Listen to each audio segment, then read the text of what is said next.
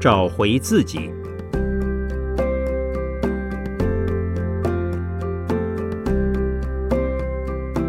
圣严法师著。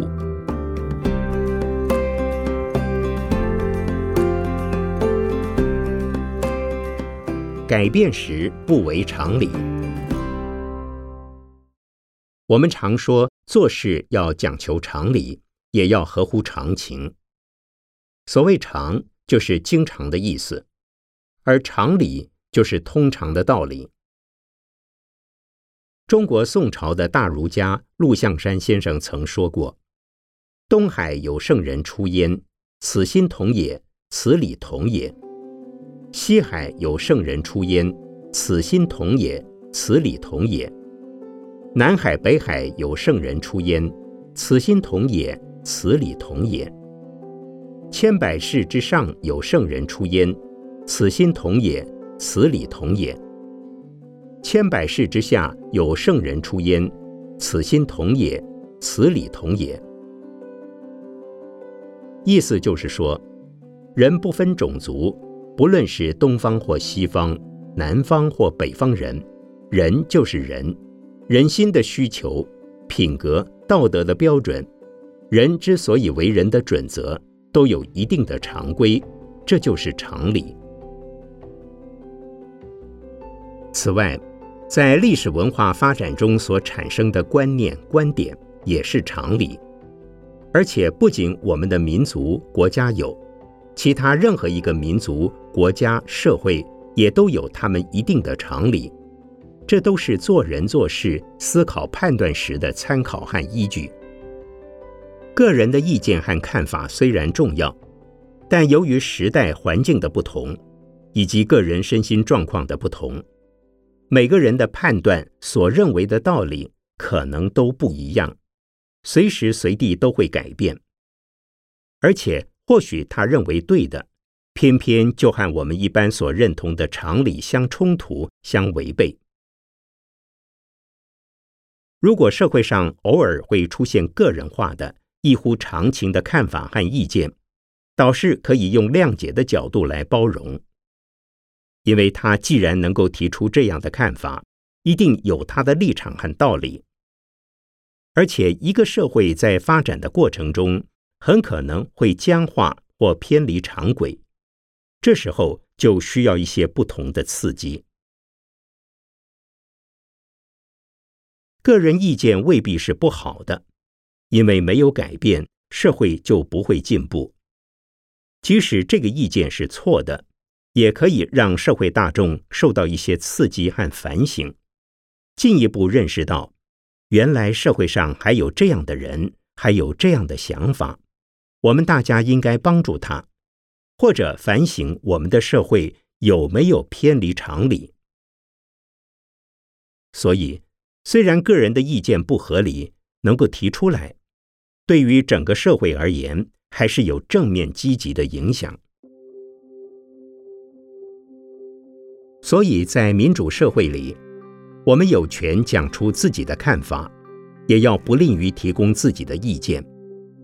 但是，当我们的提议被搁置或不被采纳时，还是要有继续参与的雅量，并且服从大多数人的意见，依循这个社会和团体的常理常情。不能因为有人不接受我的意见，就要破坏他、推翻他、革他的命。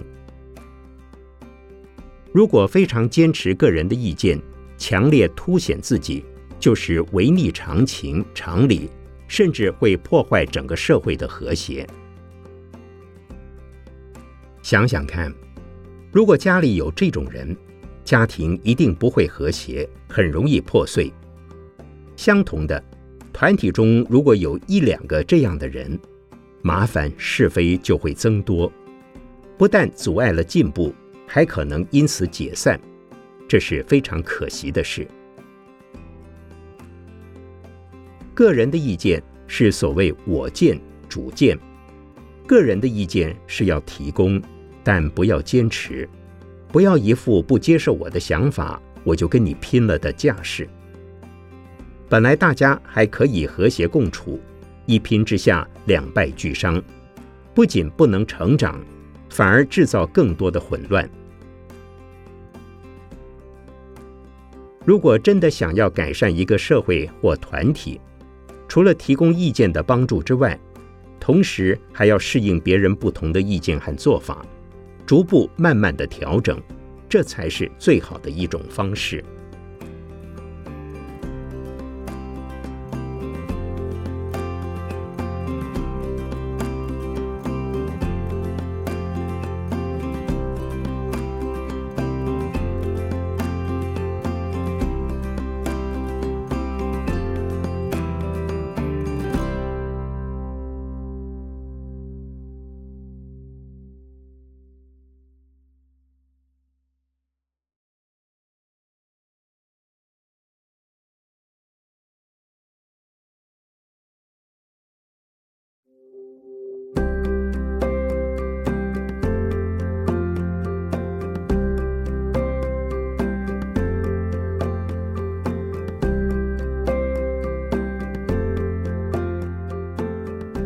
放下真理，真自由。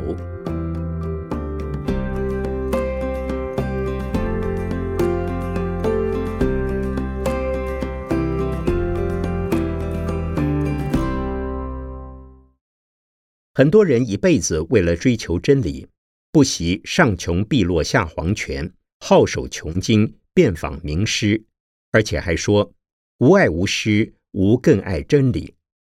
好像真理代表了一切，但是这个世界上真的有所谓的真理吗？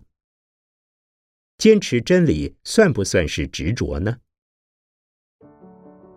其实，在我们平常生活中，很容易就可以发现，今天大家认为的真理，到了明天可能就成了妄言。西方人的真理也不一定是东方人所认同的。即使是强调智慧与真理的哲学或宗教，也是让人莫衷一是。特别是宗教，往往这个宗教认为是真理，另一个宗教却认为是魔。从历史上来看，任何观念、思想或原则、方程式，都只是在某个时段中，暂时被大多数人认为是对的。过一段时间，有另一个更新的、更好的观念或更好的方法出现时，原有的思想观念或方法原则就会被淘汰了。例如，从古希腊一直到近代、现代、后现代，哲学领域中就有相当多不同的学派，各有各的理论和说法。这些思想就像长江后浪推前浪般。随时代环境的变动而不断的变化，因此，所谓的真理其实不过是个假象，只能说是目前最趋近于真的，但却不是永恒的、永远的、绝对不变的，而是会随着时空变化而改变的。所以，我们这个世界根本不可能有绝对不变的真理。既然没有不变的真理，就更不应该执着。即使佛教徒对佛法也是如此。《金刚经》有一个传法的比喻，意思是说，借着传法的承载可以过河，可是，一旦过了河，就必须放下船筏才能上岸。如果一直想待在船上，就永远无法上岸。这是说。佛法就好比过河的工具，对尚未过河的人而言，要让他执着佛法，依佛法所说的去修行；但对已经将佛法运用的很好的人，就要教他放下。佛法所讲的真正的解脱，是要连佛法都放下，都不执着。当然，对还不懂得佛法、还不会修行的人，佛教徒会告诉他，佛法是最好的，佛法是真理。可是对佛法已经有相当体会的人，就要了解到，佛法也只是一个方便法，而不是让你绝对永远执持不放的原理原则。譬如佛法中常乐我净或苦集灭道等生老病死的道理，起初我们把它当成真理，并见执持着。可是，一旦运用这些真理帮助了自己，也帮助他人之后，就应该把它放下，才会得到真正的解脱。或许有人会问：如果学佛的人连佛法都不执着，会不会心无定见，是非不明，好坏不分？不会的，这样的不执着。是已经历经过执着的过程，放下之后，并不表示没有想法，只不过这已经提升到另一个层次，而是以整体众生的想法为想法，以当下环境的需求为需求，以整体的意见为意见。当你追求真理之后，又能将所追求的放下。而不执着一个非如何不可的真理，那才是真正的自由。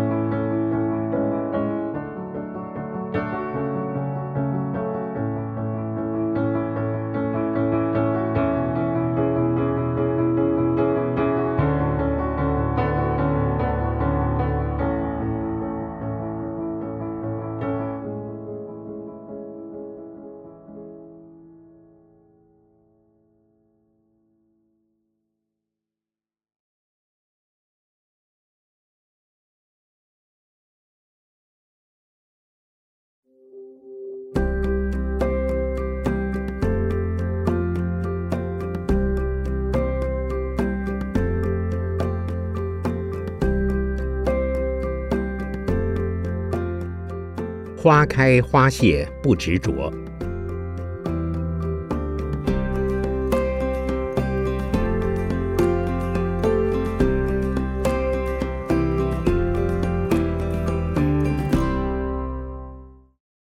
世间的万事万物，不论是山川大地、环境中的任何事物与现象，我们的身体、思想、心理反应等，都是在不断的变动之中。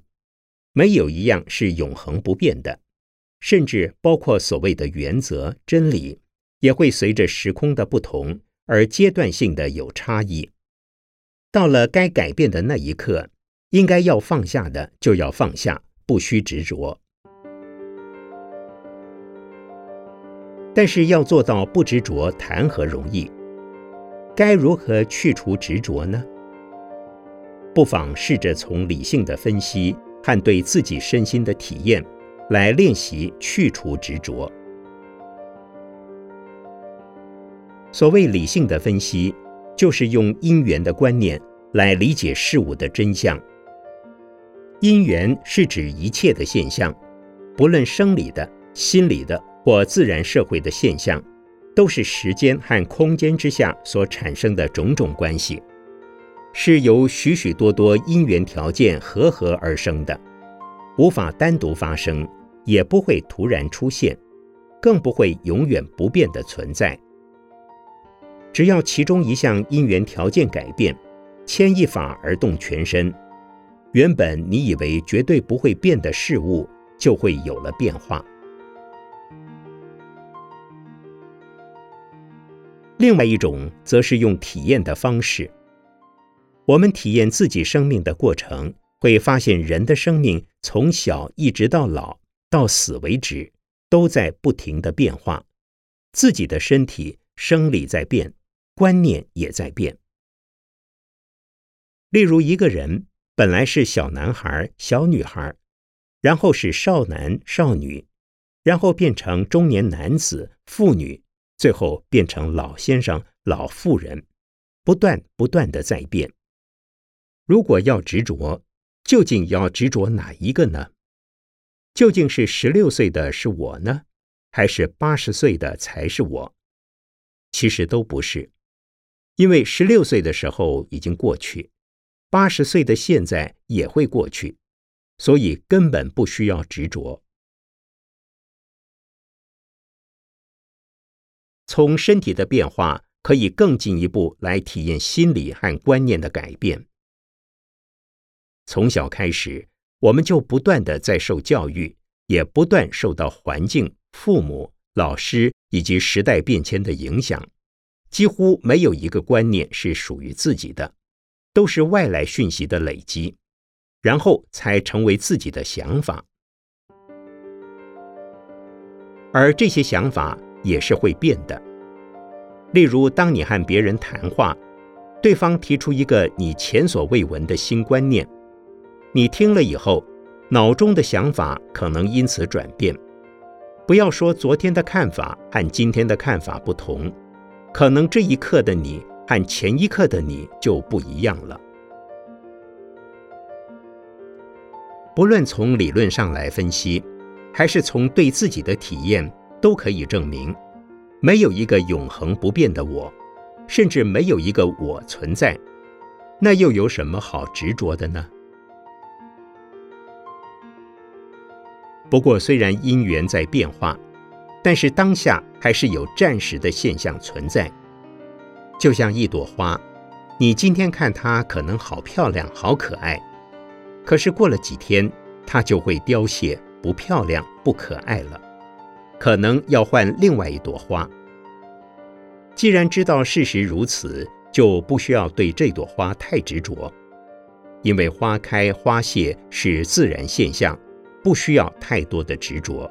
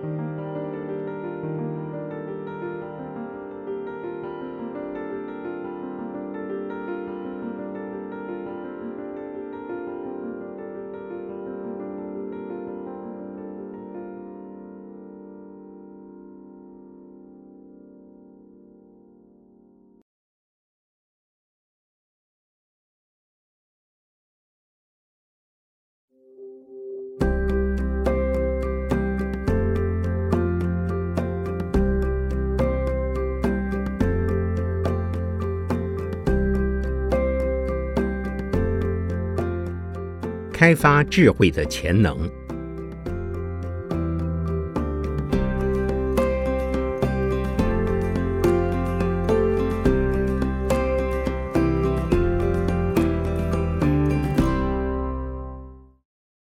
曾经有心理学家和人类学家研究发现，人类的脑力其实只开发了不到百分之十，还有超过百分之九十都还没有开发。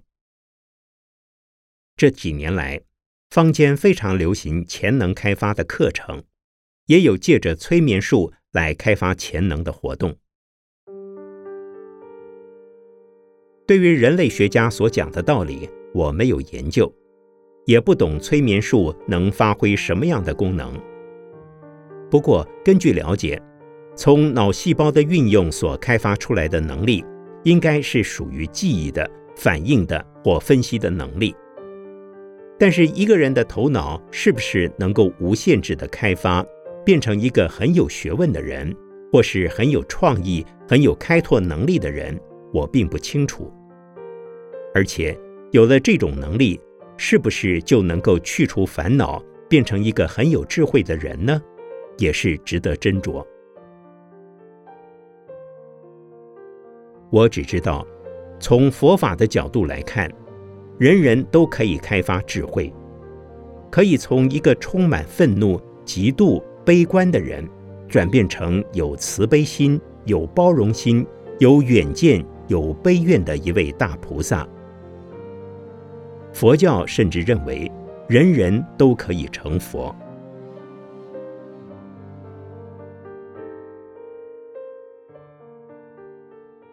佛法所说的智慧，是指不会因为情绪的波动而使得自己痛苦、他人困扰。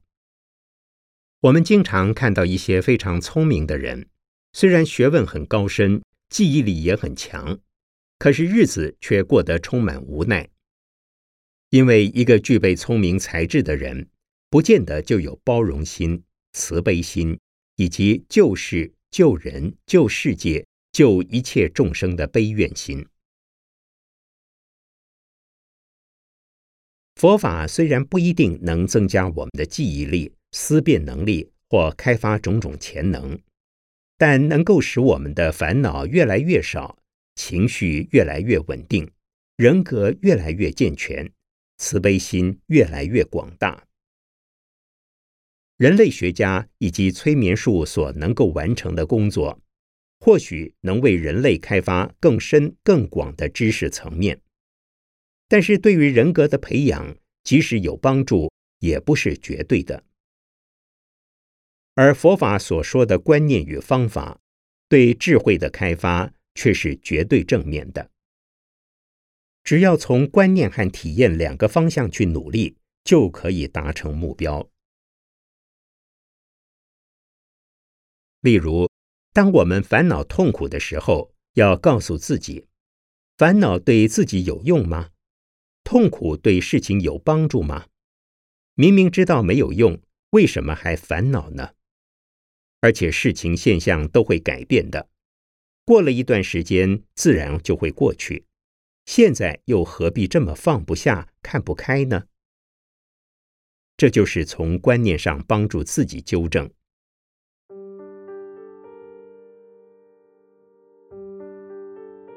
另外一个方向就是体验。所谓体验，就是要用方法。例如，当我们烦恼很多的时候，可以借由注意自己的呼吸、自己身体的感觉和念头的起伏，慢慢看到自己内心的起伏变化，体会心态的活动。渐渐的，你会觉得这些念头的波动变得没有意义了，只是一种心的动而已。一段时间后，连这种新的动都因为没有意义，也就自然而然安定下来了。这种方法可以让我们体会到内心平静下来的过程，烦恼于是减轻，智慧因此而开发，人格也就渐渐的稳定和健全了。